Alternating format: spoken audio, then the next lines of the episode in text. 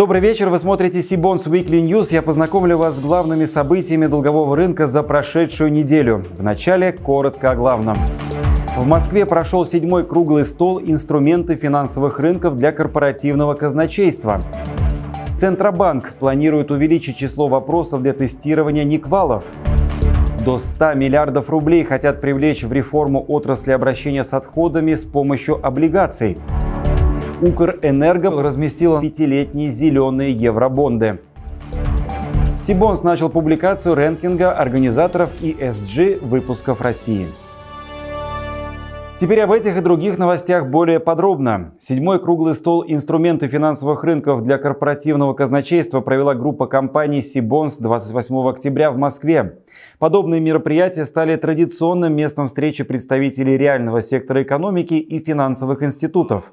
Открывая заседание круглого стола, президент Ассоциации корпоративных казначей Владимир Казинец отметил, что мероприятие из года в год собирает много участников. На этот раз даже был поставлен новый рекорд. На круглый стол зарегистрировалось более 160 человек. Владимир Казинец подчеркнул, что сейчас в период адской неопределенности вопросы эффективности финансовых инструментов имеют особенно большое значение. Деловую часть программы «Круглого стола» открыла секция «Инструменты долгового рынка для корпоративного казначейства». Затем участники панельной дискуссии «Развитие зеленых финансовых инструментов и проектов ответственного финансирования» искали ответ на вопрос, чему готовиться и чего не избежать, а также рассмотрели практические кейсы получения ESG-финансирования. Хочется пообщаться, это прекрасно. А, спасибо большое за это Сибандам, который всегда устраивает э, такие мероприятия на острие, можно сказать, и дают возможность нам пообщаться, обсудить а, интересные периоды нашей жизни. Действительно, начиная с 2020 года у нас все поменялось вот в плане общения, личного, не личного, но, как ни странно это звучит, я бы сказал так, что пандемия, удаленка и та активность бурная, которая развилась на нашем рынке, настолько сплотила э, вот, э, или э, позволила настолько тесно нам общаться там, по бизнесу, не по бизнесу, что у нас уже там как-то и семьи даже, члены семей инкорпорированы вот в это вот все общение. И мы тоже, и мы постоянно обсуждаем то, что происходит у нас на рынке. Действительно, в интересное время мы живем, особенно с учетом тех событий, которые произошли недавно. Меня просто лично еще очень смущает ключевой ставки вопроса ее хеджирования потому что мы понимаем, да, что, а, собственно, свопы на ключевую – это несколько такая искусственная штука.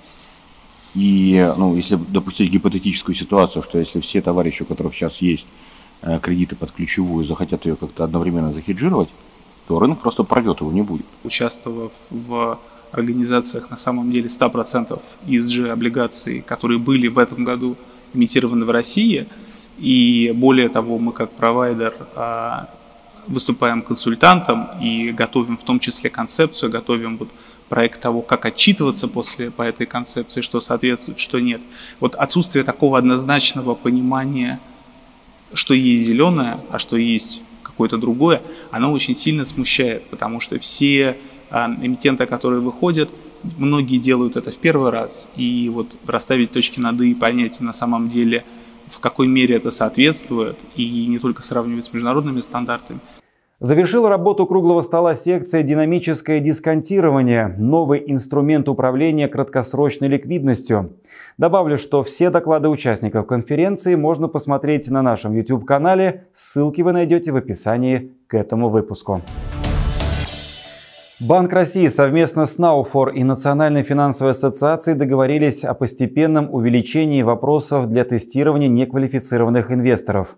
Напомню, такой тест необходимо сдать для покупки сложных финансовых инструментов. Руководитель службы по защите прав потребителей и обеспечению доступности финансовых услуг Центробанка Михаил Мамута назвал эту работу совершенствованием тестов. По его словам, речь идет о необходимости ротации не только части ответов, но и вопросов, а также об увеличении их количества, чтобы такая ротация имела смысл. Количество вопросов будет увеличиваться постепенно с 1 апреля 2022 года до 8 вопросов, а затем в середине года до 11-12.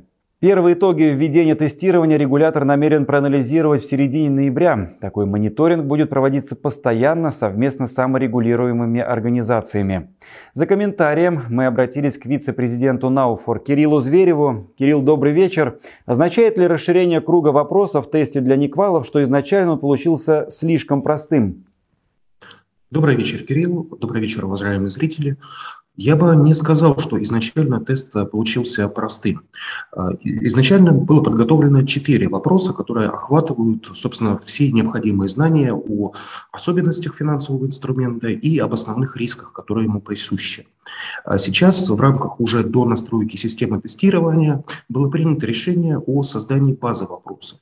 Для инвестора, который проходит тест, ничего не изменится. ему, как и раньше, будут предлагаться четыре вопроса на оценку его знаний и опыта.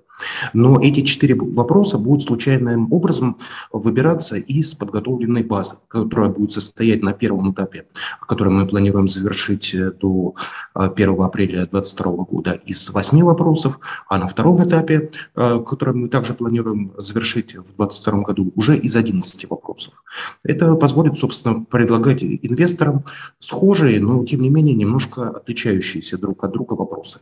Но все они будут построены по той же самой модели, они будут проверять, понимает ли инвестор особенности инструмента и связанные с ним риски. Наблюдательный совет российского экологического оператора одобрил программу выпуска облигаций на 100 миллиардов рублей. Глава РЭО Денис Буцаев заявил, что финансирование инвестиционных проектов средствами, привлеченными за счет выпуска облигаций, позволит обеспечить до конца 2024 года создание объектов по обработке твердых коммунальных отходов мощностью почти до 7 миллионов тонн в год и объектов по утилизации мощностью свыше 2 миллионов тонн в год. По его словам, после того, как Центробанк зарегистрирует программу, РЭО приступит к размещению бондов под конкретные проекты. Выпуски будут рассчитаны на широкий круг инвесторов, как на юридических, так и на физических лиц. Срок обращения каждого выпуска составит до 12 лет. Напомню, для выполнения целей нацпроекта «Экология» в отрасль необходимо привлечь порядка 350 миллиардов рублей инвестиций. В ходе реформы отрасли в ближайшие два года планируется создать более 800 объектов, часть из которых будет профинансирована в рамках анонсированной программы бондов. Укрэнерго разместила пятилетние зеленые еврооблигации в долларах. Организаторами размещения назначены BNP Paribas, Deutsche Bank, Goldman Sachs и Укрэксимбанк.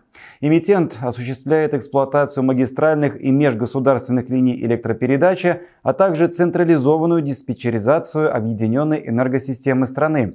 Ранее в октябре Кабинет министров Украины предоставил Укрэнерго госгарантии в объеме до 22,8 миллиарда гривен для выпуска еврооблигаций с целью погашения долгов за электроэнергию, произведенную из возобновляемых энергоисточников. Укрэнерго рассчитывает обеспечить полное погашение долгов перед производителями зеленой электроэнергии за счет выпуска евробондов из собственных средств. С нами на связи Сергей Фурса, заместитель директора инвесткомпании Dragon Capital. Сергей, приветствую вас. На ваш взгляд, чем интересны зеленые еврооблигации Укрэнерго и какой спрос на них вы прогнозируете? Э, добрый вечер, Кирилл. Я думаю, эти, этот выпуск интересен в первую очередь тем, что это первый выпуск зеленых еврооблигаций в украинском сегменте.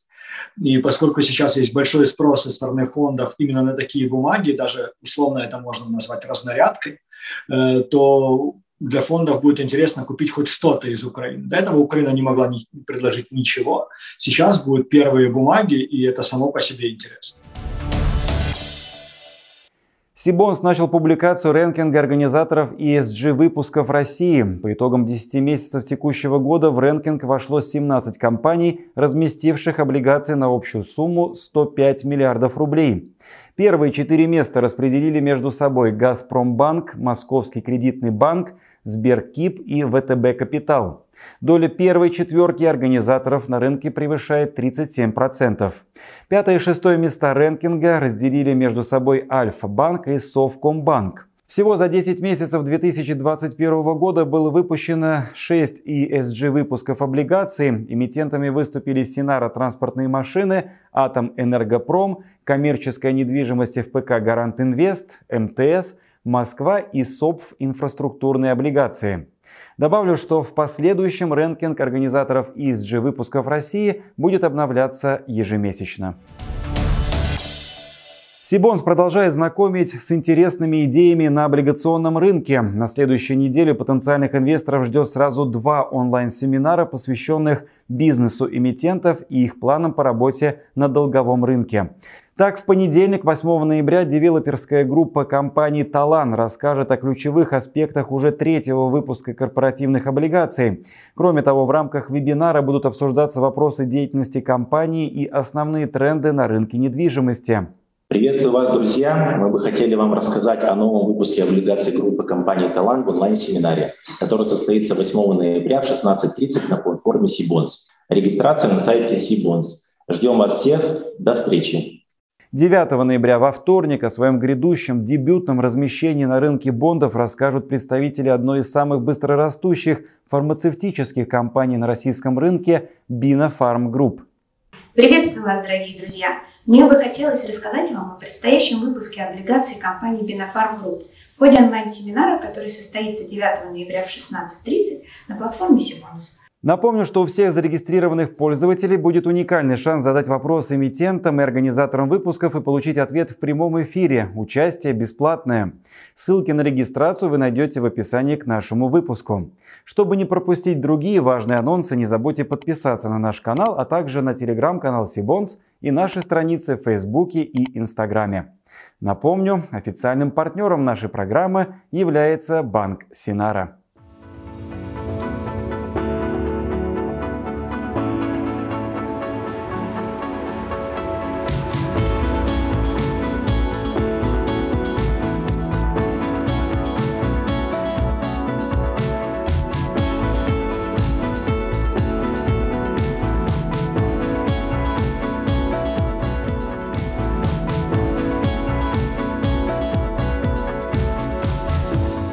Завершит наш сегодняшний выпуск рубрика «Прогноз макроаналитиков». Ее экспертом сегодня выступит Антон Старцев, старший аналитик МКБ «Инвестиции». Я же с вами прощаюсь. В студии был Кирилл Родион. До встречи в следующих выпусках.